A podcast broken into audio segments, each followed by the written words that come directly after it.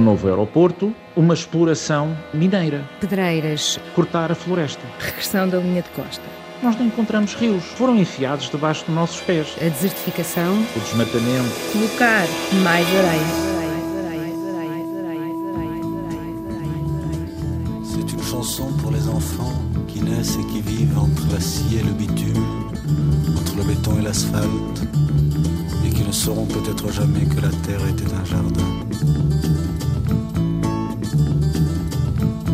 A degradação dos ecossistemas em termos mundiais afeta atualmente já cerca de 75% da superfície terrestre e a questão é que a degradação dos ecossistemas não tem só eh, o impacto nas comunidades biológicas, esse impacto mais óbvio, esse impacto ecológico, ela também tem muito impacto na sobrevivência, na saúde e no bem-estar humanos.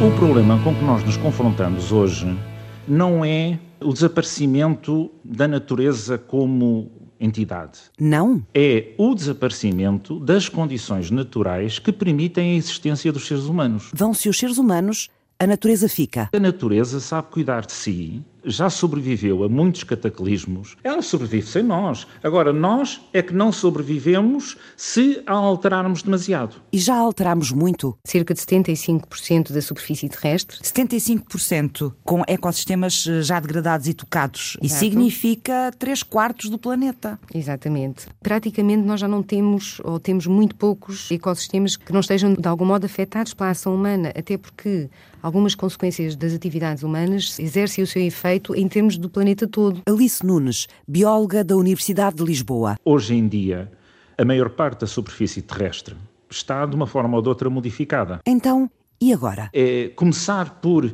voltar a ter a memória do espaço eh, rural, no nosso caso, a partir da cidade. E depois as coisas evoluirão. Só isso? Recuperar a memória da natureza? recordar as pessoas da natureza, porque hoje, já, já falo na minha geração, eu ainda ia passar férias na aldeia dos meus avós, etc., e, e portanto tive algum contacto com a natureza, mas hoje a maior parte das pessoas vivem em espaços urbanos, conhecem a praia e pouco mais. João Paulo Fernandes, engenheiro do ambiente e investigador da Universidade de Évora. É necessário começar a potenciar este reencontro entre cada um de nós e a natureza.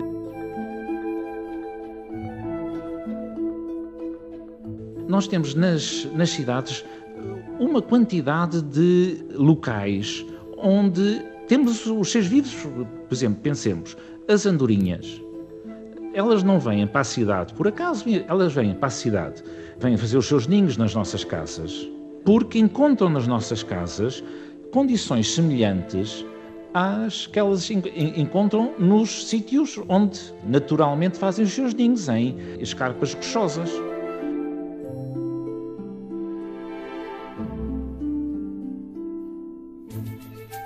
Em Nova Iorque, por exemplo, existem falcões pela mesma razão. Existe, por exemplo, uma planta que nós chamamos arroz dos telhados, porque aparece nos nossos telhados de barro, portanto, quando são telhas de barro. Porque essa planta crescia num solo que tinha características muito parecidas à do barro das telhas.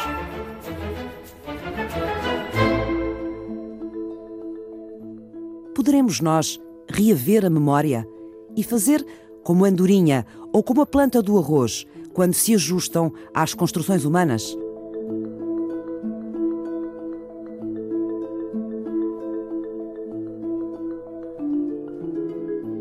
Pensemos nisto.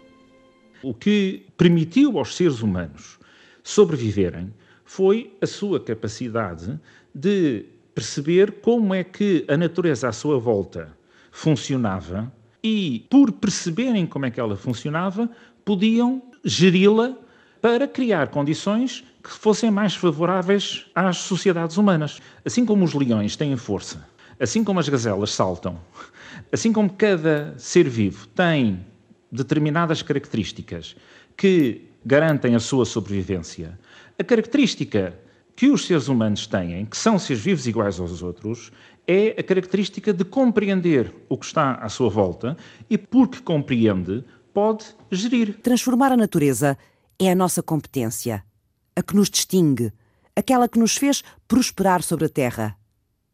e pode ser também a nossa ruína. A degradação do ecossistema ameaça, por exemplo, desde logo, a capacidade do ecossistema de produzir plantas e, portanto, em muitos sentidos, de produzir alimento. É uma ameaça à segurança alimentar e leva a situações de aumento da pobreza em muitos locais. Depois tem a ver, por exemplo, também com a capacidade de fornecimento de água, porque os ecossistemas prestam um serviço de purificação da água que, se estiver comprometido, compromete também as reservas de água disponíveis.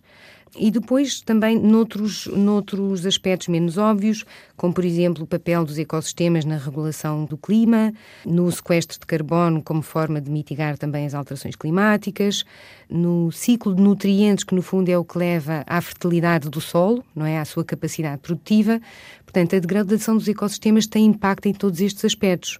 Tem um impacto que não é só ecológico, mas é socioeconómico e atualmente já afeta milhões de pessoas por todo o mundo. Como é que fazemos para que esta vantagem não se transforme numa ameaça? Começa por reativar a memória. Para nos lembrarmos, precisamos de trazer a natureza de volta, de a tornar mais estável? Uma coisa que a natureza não tem é estabilidade. Ela está em permanente mudança e evolução. Ok, então temos de a consertar, de a restaurar. O Restauro de Ecossistemas recebeu um novo folgo a 1 de março de 2019, portanto, no ano passado, a Assembleia Geral das Nações Unidas declarou a década do restauro de ecossistemas, que vai de 2021 a 2030, foi declarada a década do restauro de ecossistemas, precisamente salientando a importância e a urgência deste problema. O que é o restauro ecológico? Podemos estar a falar de muitas coisas. O investigador da Universidade de Évora, João Paulo Fernandes, é especialista em usar a engenharia ambiental para gerir e recuperar territórios. Até há,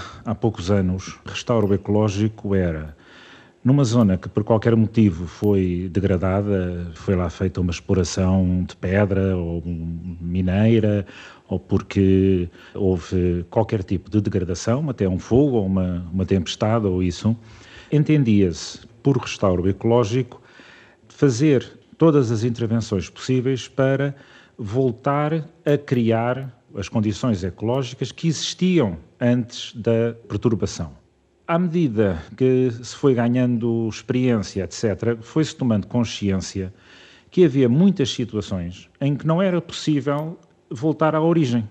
Portanto, o restauro não é só voltar ao que era, pode também ser entendido como recuperar para o que pode ser. Há também uma distinção entre aquilo que é considerado restauro de ecossistemas ou restauro ecológico e aquilo que pode ser, por exemplo, a conversão de uma determinada área para outros fins. Alice Nunes, investigadora do Centro de Ecologia, Evolução e Alterações Ambientais da Universidade de Lisboa. Uma zona que foi ocupada por uma pedreira pode, por exemplo, ser convertida numa zona de lazer, jardins, num anfiteatro natural, etc. Sim. Fala-se sobretudo de reabilitação okay. daquele local. Quando falamos do restauro ecológico, a ideia realmente é recriar um ecossistema que pode já não ter em mente um ecossistema referência original, porque muitas vezes esse ecossistema também já não existia, ou pode ser utópico almejar recuperar totalmente o que havia antes. É que pode não ser possível, não é? Sim, e muitas vezes não é. Passamos mais para uma perspectiva em que se tenta recuperar de acordo com o potencial do local, mas pensando sempre também na sustentabilidade de, do ecossistema, na sua funcionalidade, quais são as espécies-chave que devem lá estar. Vamos tentar aproximar-nos, tanto quanto possível, uh, desse original. Temos muito bons projetos de restauro ecológico. Daria o exemplo da recuperação do sistema dunar, que tem vindo a ser feito pela Câmara de Almada na Costa da Caparica. É um projeto que se chama Reduna, e que tem tido muito sucesso. Todos sabemos que o litoral de Portugal continental tem vindo a registrar uma acentuada tendência erosiva e com um claro recuo ou uma regressão da linha de costa. E tivemos esse problema no troço uh, das praias de São João da Caparica. Catarina Freitas, engenheira do ambiente da Câmara de Almada. Nós temos, ao longo do ano, um período em que há uma regressão da linha de costa, é um período de inverno, as tempestades, portanto temos um regime de ventos, uma agitação marítima que no fundo leva à areia, e depois temos um período de acreção, que é o período estival, em que outros ventos e outro regime dos mares e das correntes fazem com que a areia chegue à praia.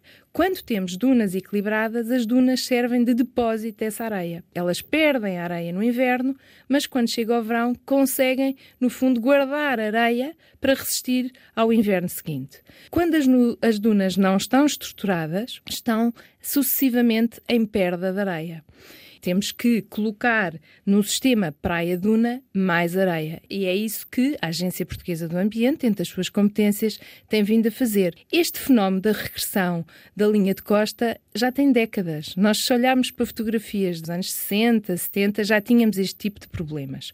O que é que agora se coloca? O que se coloca é que estes fenómenos têm-se vindo a acentuar e aquilo que nos dizem as projeções da evolução climática é que nós vamos ter mais tempestades com maior magnitude e com maior frequência. Portanto, no fundo, vamos ter muitas tempestades em pouco tempo.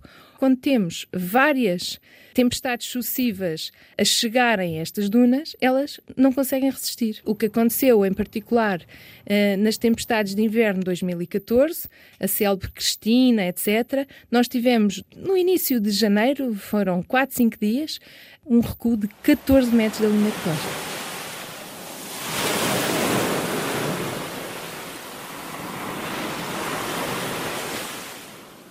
Nós temos que pensar, como país, se queremos manter aqueles territórios, é inevitável fazer estes chamados shots de areia. Agora, como é que nós podemos potenciar esses shots? No fundo, torná-los mais reprodutíveis. E aí, aquilo que nós defendemos, e que foi isso que fizemos no Reduna, foi: bom, APA, vocês vão fazer a recarga de areia, mas deixem-nos fazer qualquer coisa a seguir, que é tentar fixar essa areia.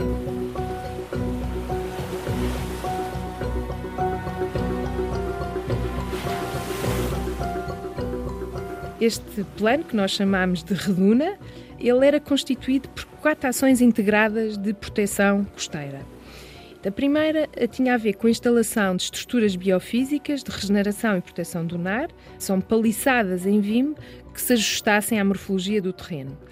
Essas células de vime uh, são flexíveis à ação dos ventos e são a proteção das plantas. Quando as plantas ainda não estão uh, muito viçosas, não é? Ou assim com uma parte aérea mais, mais exuberante, elas têm que ser protegidas. Hum. A segunda componente foi a plantação de espécies nativas que são, estão muito adaptadas a este ambiente marinho mais importante do que a plantação é a remoção das espécies invasoras.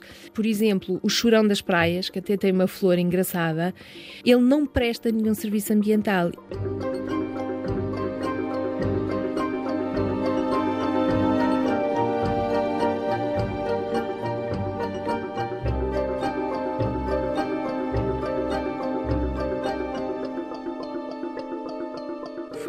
Instaladas escadas, um passadiço, não é? No fundo, as pessoas passavam por cima da duna no sentido de não pisarem estas plantas. Ainda colocámos um mirador das ondas, um chamado Surf Viewpoint, porque constatamos que os, os surfistas, quando chegam à praia e querem ver se as ondas estão boas ou não para surfar, atravessavam as dunas. Colocámos placas a dizer dunas em recuperação, ajude-nos a, a, proteger estas dunas, porque elas de facto podem ser as nossas melhores amigas. A quarta e última componente que eu acho que muitas vezes fica esquecida é a monitorização da evolução deste restauro ecológico e funcional da duna. Se as plantas tinham ou não colonizadas dunas, qual tinha sido a sua taxa de sobrevivência, se tinham tido ou não um desenvolvimento significativo. E outro aspecto muito importante era se elas tinham sido colonizadas por outras espécies de ser vivos. Quando as dunas estão estabilizadas, elas acabam por ser o habitat de alguns mamíferos, de algumas aves, répteis, etc. Tivemos uma taxa de sobrevivência das plantas no primeiro ano de 90% é um número muito, muito interessante. O nosso trabalho tem uma grande componente eh, ligada às alterações climáticas, porque a hum, desertificação, no fundo, resulta das atividades do homem sobre os vários ecossistemas e do impacto que elas causam, mas também desta limitação climática que se vive nas zonas semiáridas, por exemplo, em que uh, os níveis de precipitação são muito baixos, as temperaturas são muito altas, a falta de disponibilidade de água é sempre uma constante que condiciona a produtividade do ecossistema, condiciona a sua diversidade, é sempre esta aliança, digamos, entre o clima e o impacto das atividades humanas. A bióloga Alice Nunes usa as plantas para restaurar ambientes em risco de desertificação. A investigadora da Universidade de Lisboa criou uma ferramenta que permite identificar no território português as zonas com solos degradados e em risco de desertificação. O que fizemos neste trabalho foi estudar a comunidade de plantas dos montados dominados por azinheira. Escolhemos vários locais situados em zonas mais áridas e outras mais úmidas para tentar perceber que tipo de espécies que estão no subcoberto de, dos montados de, de azinho, que tipo de espécies é que encontrávamos lá e com que abundância. E ao relacionar a presença dessas espécies e da sua abundância com as funções que elas desempenham no ecossistema, nós conseguimos calcular uma espécie de índice de funcionalidade. É um indicador que permite aferir quão saudável, digamos assim, está o ecossistema à medida que caminhamos dos hum. sítios menos áridos para os sítios mais áridos. Que funções é que este indicador mede? Podemos estar a falar, por exemplo, da fertilidade do solo, da sua capacidade de suportar uma comunidade de plantas e dessa comunidade de plantas crescer bem, portanto, a fertilidade é essencial, da sua capacidade de fazer, por exemplo, a regulação da água. Imaginemos, quando chove, essa água é absorvida pelo solo, é retida pelo solo, é utilizada pelas plantas, não é perdida, por exemplo, por escorrência ou por erosão. Se tivermos uma grande quantidade de solo descoberto, mesmo quando chove, essa água não é aproveitada no seu potencial máximo, porque como o solo está descoberto, não há aí plantas que ajudem a infiltrar a água no solo e que ajudem depois a reaproveitá-la. Portanto, a água é perdida por escorrência e arrasta consigo partes do solo, no fundo vai degradar ainda mais o solo. Alice Nunes descobriu que estas funções ambientais desaparecem quase de repente, à medida que se passa de um ecossistema menos árido para outro mais árido. Quando passamos de uns limiares críticos de aridez, há um decréscimo bruto na diversidade funcional. E é precisamente nessa zona de proximidade desses limites críticos de aridez que o sistema é mais vulnerável, porque é a partir daí que ele pode passar a perder repentinamente várias funções. Hum, e é importante saber onde é que está essa fronteira. Exatamente. Ao construir um modelo que descreve este comportamento não linear, podemos depois aplicá-lo ao território e perceber quais são as áreas do país que estão próximas deste limite. É nessas áreas que devemos concentrar os esforços de recuperação de ecossistemas, de introduzir espécies importantes para aquele ecossistema que estejam já a perder a sua abundância. Pode ser uma ferramenta de planeamento. Nos próximos cinco anos, a investigadora da Universidade de Lisboa vai testar este instrumento de restauro ecológico noutro ecossistema, no Brasil diferente dos que existem em Portugal. Numa zona semiárida que é dominada por um ecossistema que se chama Caatinga. Lá chove ainda menos do que aqui e pode haver longos meses sem chuva de todo. A floresta da Caatinga parece como que morta, digamos assim, está tudo em stand-by, as árvores perdem as folhas uh, e depois, há, assim que há uns pingos de chuva, de repente fica tudo verde. Uh, aparecem plantas de todo lado. Quem vai lá só num período seco pode ter uma uma perspectiva muito errada do, daquele Sim. ecossistema. Quer dizer que são plantas muito, muito adaptadas a, a, esta falta de água, não é? Exatamente. E há capacidade também de aproveitar uh, a oportunidade de aproveitar sempre que ela aparece. Nos períodos favoráveis, exato. Esta efemeridade de aproveitar uh, os recursos quando eles estão disponíveis e tentar gastar o menos possível de energia quando eles não estão disponíveis é também muito característica das zonas áridas. Sim. Esta inteligência da natureza é que é verdadeiramente admirável. É, de facto. Quando construíram ali a convento, o Mondego não subia até aquela altura o convento de Clarissas de Coimbra. Obviamente que quer a senhora que teve a ideia, quer depois, mais tarde, a Rainha Santa Isabel, que concretizou a ideia, vamos lá ver, a partir de nenhuma delas era burrinha, queria construir o convento num sítio que era inundado.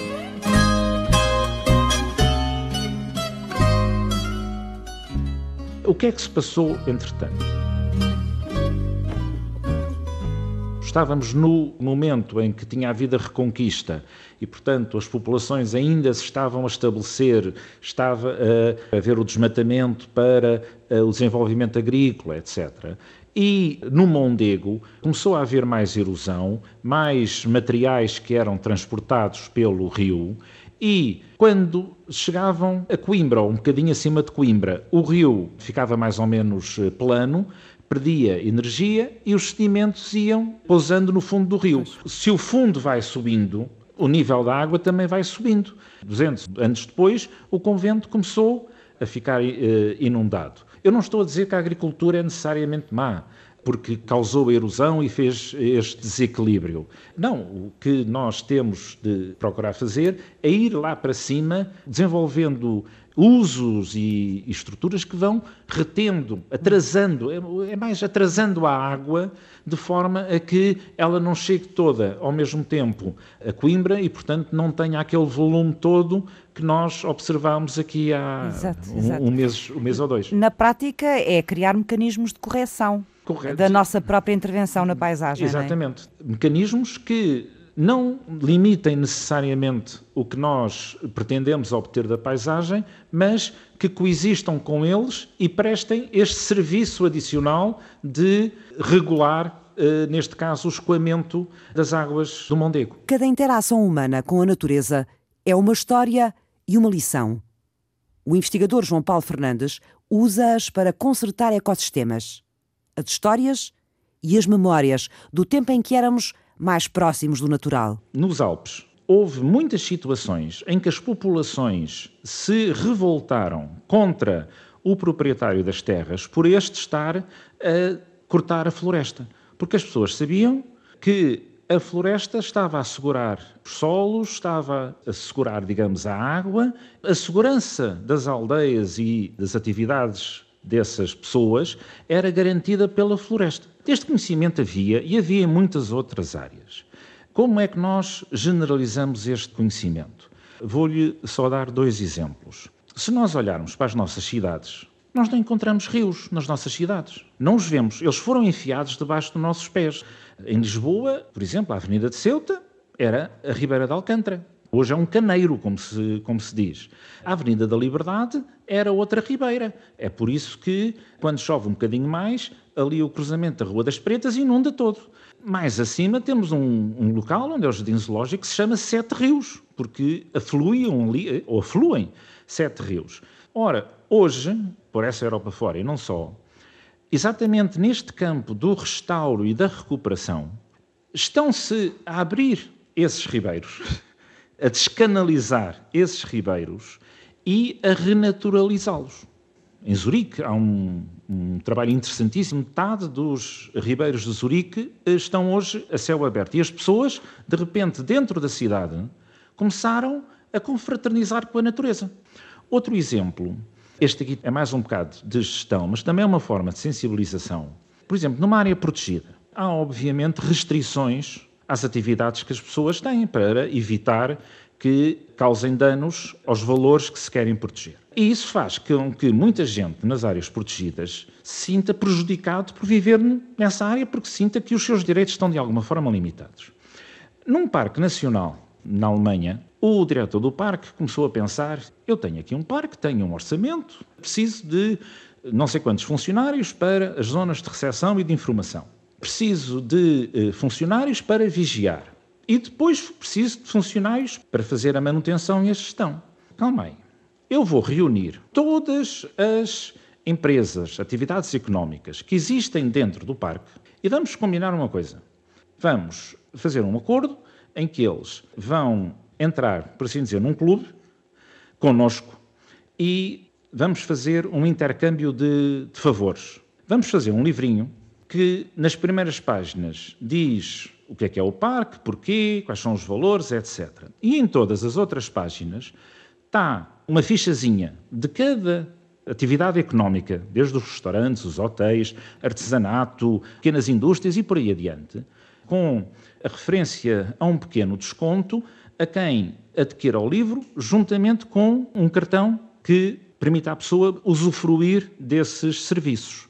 Ora, o que é que isto permitiu? Permitiu que o parque deixasse de precisar de ter zonas de recepção, porque todas as atividades económicas tinham lá o livrinho e eram centros de informação.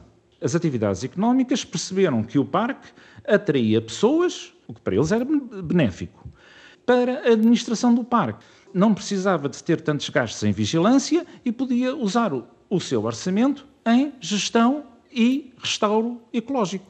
E toda a gente ficou a ganhar. A cidade de Barcelona despende por ano para manter a sua linha de costa 10 milhões de euros. Catarina Freitas dirige o Departamento de Inovação, Ambiente, Clima e Sustentabilidade da Câmara de Almada. A nossa costa, a costa de Portugal, há aqui um fenómeno erosivo que é incontornável e que não vai desaparecer. Isto é uma coisa que está a acontecer há décadas. Nós, enquanto comunidade, aquilo que temos que refletir é: bom, ou nós perdemos aquele território, deixa de poder ali acontecer atividade económica, habitação, etc., ou nós vamos tentando mitigar. O que Almada fez de novo, nesta forma de empurrar o mar para trás com toneladas e toneladas de areia, foi usar as técnicas do restauro ecológico e fixar as dunas, torná-las mais resistentes aos ataques das tempestades. O projeto Reduna 1 e o Reduna 2 trabalharam as dunas primárias. Agora, o Reduna 3 vai começar a reforçar as dunas secundárias das praias de São João. O resultado atrasou em mais de quatro anos a necessidade de uma nova carga de areia. Por um preço, Catarina, irrisório. O sobrecusto de fazermos o restauro ecológico da duna é mínimo nem chega a 5% do investimento do reforço sedimentar. Por que é que um plano que parece tão simples e barato não se replica pela costa portuguesa? Há aqui uma, uma lógica de trabalho e de planeamento ainda um bocadinho monofuncional muitas vezes as áreas técnicas da engenharia pesada que querem avançar para as soluções de defesa aderente, os pontões, etc. E depois temos muitas vezes a parte da ecologia, da biologia ou da geologia, etc. Eu acho que os bons resultados se vão alcançar com a integração destes vários conhecimentos. Hum. E, portanto, aquilo que nós conseguimos aqui foi, temos a, a, parte da engenharia que tratou das questões do reforço alimentar, mas depois temos outras componentes de conhecimento que também devem ser integradas, portanto, devem, não devem ser pensadas de forma fracionada. Como é que se casam as engenharias pesadas com as engenharias do ambiente? Falemos de uma encosta. Quando se constrói uma estrada, tem de se cortar a rocha, e uh, aquela encosta pode ficar instabilizada. Há riscos de haver um aluimento.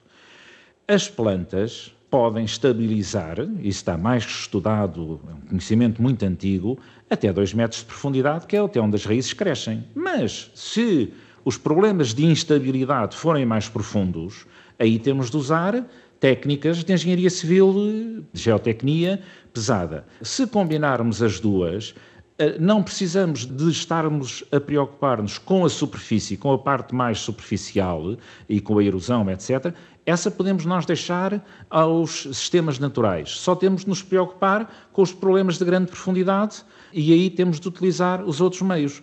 Estas combinações, se bem conduzidas, são sempre eh, mais vantajosas. Não há erosão, não há riscos de aluimentos da superfície, etc., que a vegetação garante. A quem é que toca o restauro dos ecossistemas? Investigadores que trabalham na área do restauro de ecossistemas, produtores agroflorestais que estão preocupados com a sua terra, ICNF, Instituto de Conservação da Natureza e Florestas, a Agência Portuguesa de Ambiente, representantes de empresas privadas que põem em prática o restauro de ecossistemas, são empresas que são contratadas para eh, implementar um determinado plano, por exemplo, que envolve plantação ou sementeira de espécies.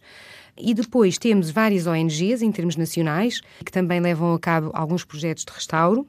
E depois temos a sociedade civil, que de uma forma geral também preocupa-se com a degradação dos ecossistemas e em que medida é que isso pode afetar o seu bem-estar. Tanta gente e tanto conhecimento espalhado. Faltava em Portugal eh, alguma ferramenta que pusesse em contacto e que facilitasse a comunicação entre os vários profissionais que trabalham em restauro de ecossistemas. Como existe já noutros países? Existe em Itália, existe em França, eh, na Alemanha, eh, existe mais recentemente também em Espanha. E então? E então, na sequência disso, decidimos em conjunto criar e oficializar uma rede portuguesa de restauro ecológico. E a rede portuguesa de restauro ecológico nasceu o ano passado, com a ajuda da Sociedade Internacional para a Restauração Ecológica e a Sociedade Portuguesa de Ecologia.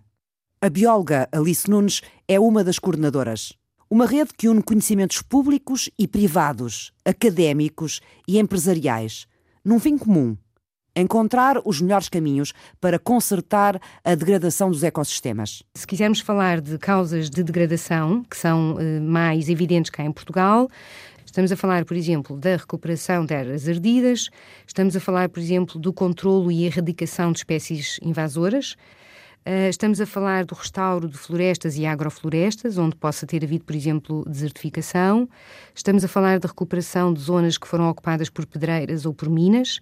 No caso das minas, temos também a questão da contaminação dos solos. Estamos a falar de áreas afetadas por construção de infraestruturas, como, por exemplo, estradas, edifícios, etc. Estamos a falar também das áreas urbanas e da criação, por exemplo, de espaços verdes e de lazer em áreas urbanas. E estamos a falar da recuperação de rios e zonas úmidas.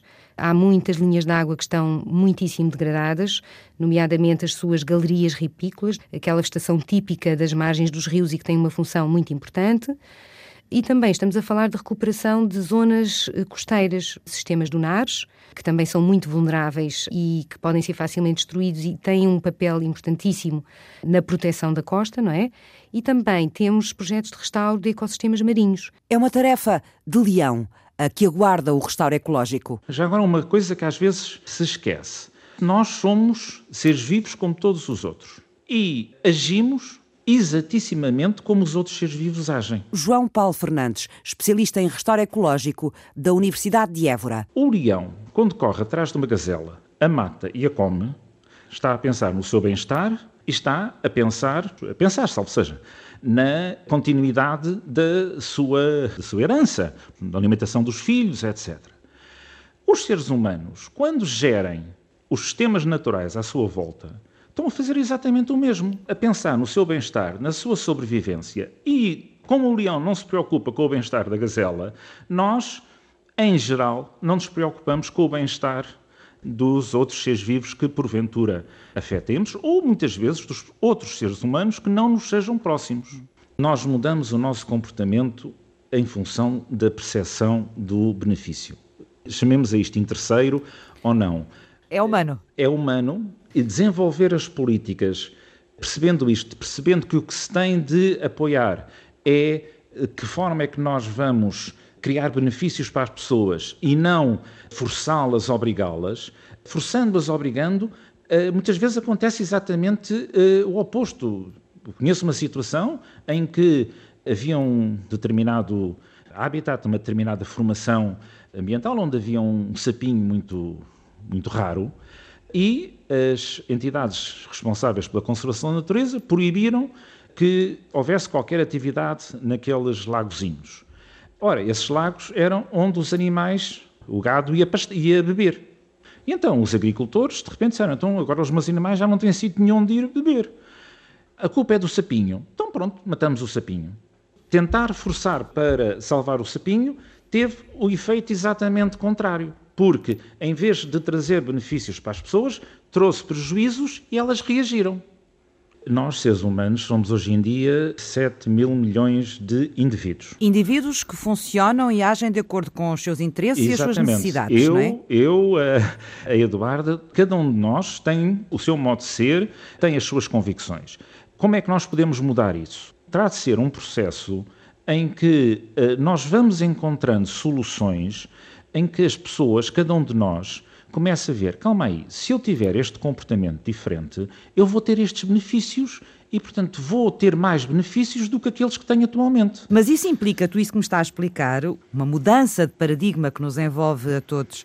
É isso que chama o paradigma da atenção? Sim, exatamente. É começarmos a dar atenção uns aos outros. Quando agimos, pensarmos, calma aí, aqui o meu vizinho do lado pode ser prejudicado. Portanto, eu tenho de fazer, tenho de agir sem prejudicar o meu vizinho do lado. Essa atenção podemos desenvolvê-la em relação aos outros seres humanos, mas também será bom que a vamos desenvolvendo em relação aos sistemas naturais como um todo. Nós não podemos só pensar, digamos, no sapinho, temos de pensar em todas as condições ecológicas e também socioecológicas e culturais que eh, estão ali envolvidas. Para recriar um ecossistema é um enorme desafio, porque não basta pôr lá alguns ingredientes, não é? Juntar água e esperar que.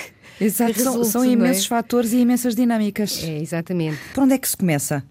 Quando se vai trabalhar um ecossistema? Classicamente, para começar um projeto de restauro, muitas vezes começa-se pela componente solo, se essa componente tiver sido seriamente danificada, porque o solo, no fundo, é o que suporta toda a comunidade biológica que suporta a comunidade de plantas, que por sua vez está na base das cadeias alimentares e suporta depois toda a outra, todo o resto da comunidade biológica. Alice Nunes, coordenadora da rede portuguesa de restauro ecológico. Um restauro bem sucedido e que se pretenda de longo prazo também depende das pessoas que hum. vivem no local. Tem que estar é? em equilíbrio com a atividade humana. Exato, e as pessoas não se podem sentir excluídas dos projetos de restauro como se aquela área agora lhes fosse vedada de algum, de algum modo, porque a ideia não é de todo essa. Quando se planeia um restauro ecológico, é possível ter uma ideia ou prever qual vai ser o resultado final, quando esse ecossistema for deixado outra vez à, à sua própria dinâmica, apesar de ser monitorizado, imagino eu? Nas primeiras fases é quando esse projeto é alvo da maior atenção, não é? É a fase da implementação, onde é introduzido um determinado tipo de solo, são plantadas ou semeadas determinadas espécies, promove-se a conectividade desse espaço com outros espaços de onde possam vir outros animais que venham colonizar essa área, etc. Mas o facto de nós termos lá posto determinados ingredientes não significa que a forma como esses ingredientes interagem vá resultar naquilo que nós esperávamos. Às vezes há casos em que suponhamos que são plantadas várias espécies num determinado local, mas uma dessas espécies pode ser, digamos, mais agressiva, se é que isto se pode dizer, em relação às outras e pode, por exemplo, passar a dominar o ecossistema. O, sistema não está a caminhar exatamente no sentido em que era suposto, então nós podemos proceder ao corte de algumas espécies que se estão a tornar invasoras ou abrir clareiras para permitir que outras espécies que só colonizam clareiras uhum. possam chegar àquele ecossistema. Essa gestão adaptativa é essencial para ir ajustando a receita, digamos assim, para ter o fim desejado. Os planos municipais de ordenamento do território têm uma figura que está prevista, que é a estrutura ecológica municipal, e isso pressupõe valorizar o que existe e que ainda está em bom estado e proteger mas por outro lado, nós olhamos para aquilo que neste momento nós consideramos que não tem qualquer valor e pensamos, bom, se calhar nós vamos ter que fazer aqui qualquer coisa. Catarina Freitas, engenheira do ambiente da Câmara de Almada. Se calhar vamos ter que fazer aqui quase a chamada acupuntura em cada território, percebemos quais são as vulnerabilidades atuais, como é que elas vão ser amplificadas num cenário de alterações climáticas e como é que nós podemos tirar partido dos serviços ambientais dos ecossistemas. E isto pressupõe que muitas vezes nós os recuperemos e para isso é necessário o restauro ecológico. Por outro lado, nós depois também temos a gestão corrente do território. E aqui é muito importante que não se percam oportunidades. Por exemplo, nós estamos a intervir num espaço público e ele continuar a ser trabalhado como era nos anos 70 ou 80. Não, nós, calhar, hoje temos que pensar que temos que ter, por exemplo, praças públicas que sejam climate proof, não é bem à prova do clima, mas que consigam amenizar quando temos ondas de calor, etc.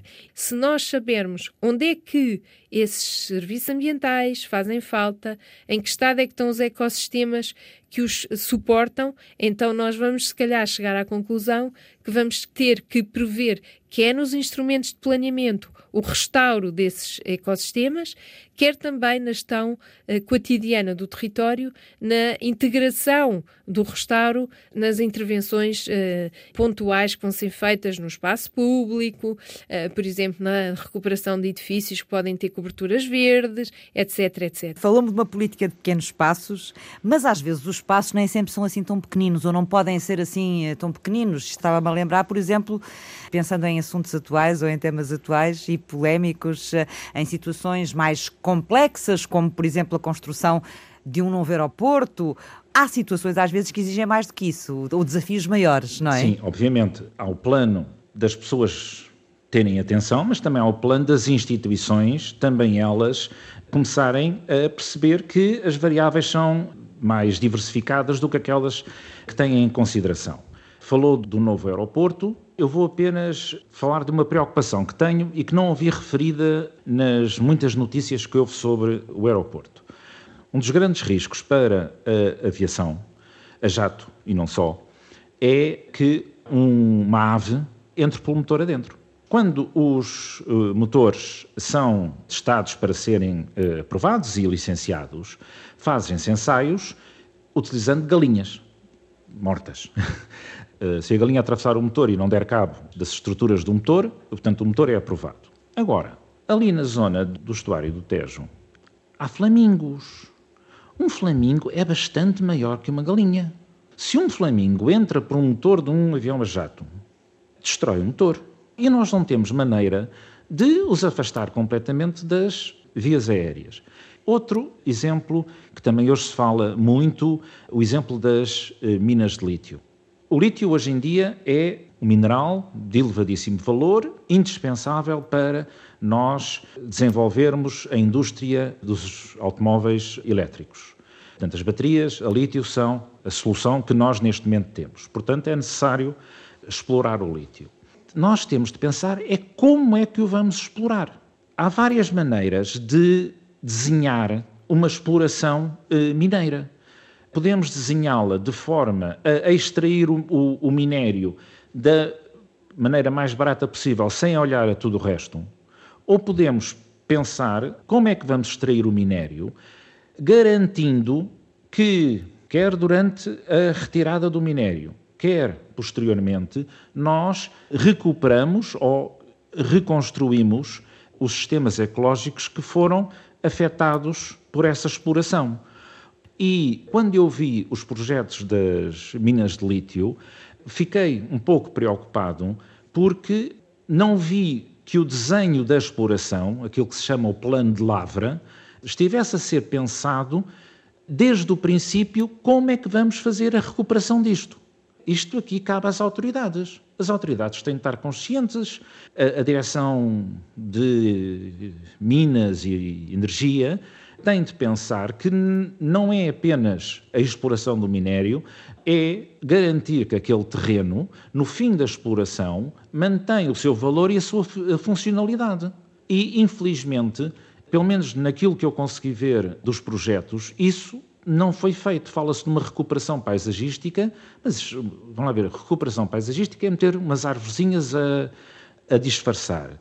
E, mais ainda, com particular gravidade nestas explorações, o lítio está combinado com uma série de outros minérios, muitos dos quais contêm elementos como o cádmio, como vários elementos, que são tóxicos.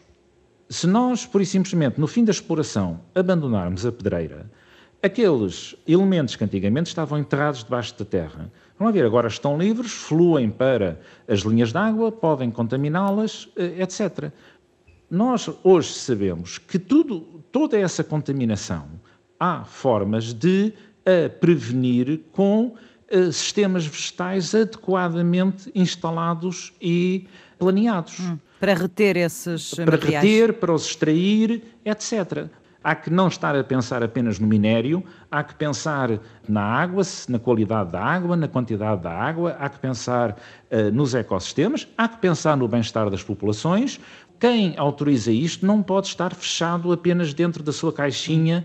Temos de começar a dar atenção a todas as outras variáveis. Uh, olhe para as minas de Aljustrel.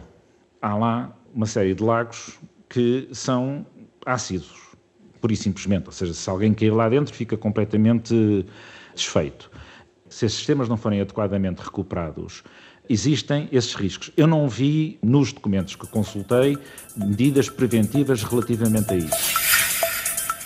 Fizeram este programa Alice Nunes. Para quem quiser contactar a rede, são todos muito bem-vindos e o e-mail de contacto neste momento é rede.com portuguesa.restauro.gmail.com João Paulo Fernandes. Para mim há duas palavras muito importantes. É a tal atenção que nós temos de dar aos outros. A segunda é o envolvimento, o envolvimento consciente. Catarina Freitas. Nós, enquanto país, temos mesmo que fazer esta reflexão, que é, queremos ou não queremos manter a linha de costa? E aí nós temos que nos mentalizar que este processo da erosão costeira é inexorável Francisca Alves fez o apoio à produção, Diogo Manso cuidou da pós-produção áudio. Eduardo Maio realizou e apresentou.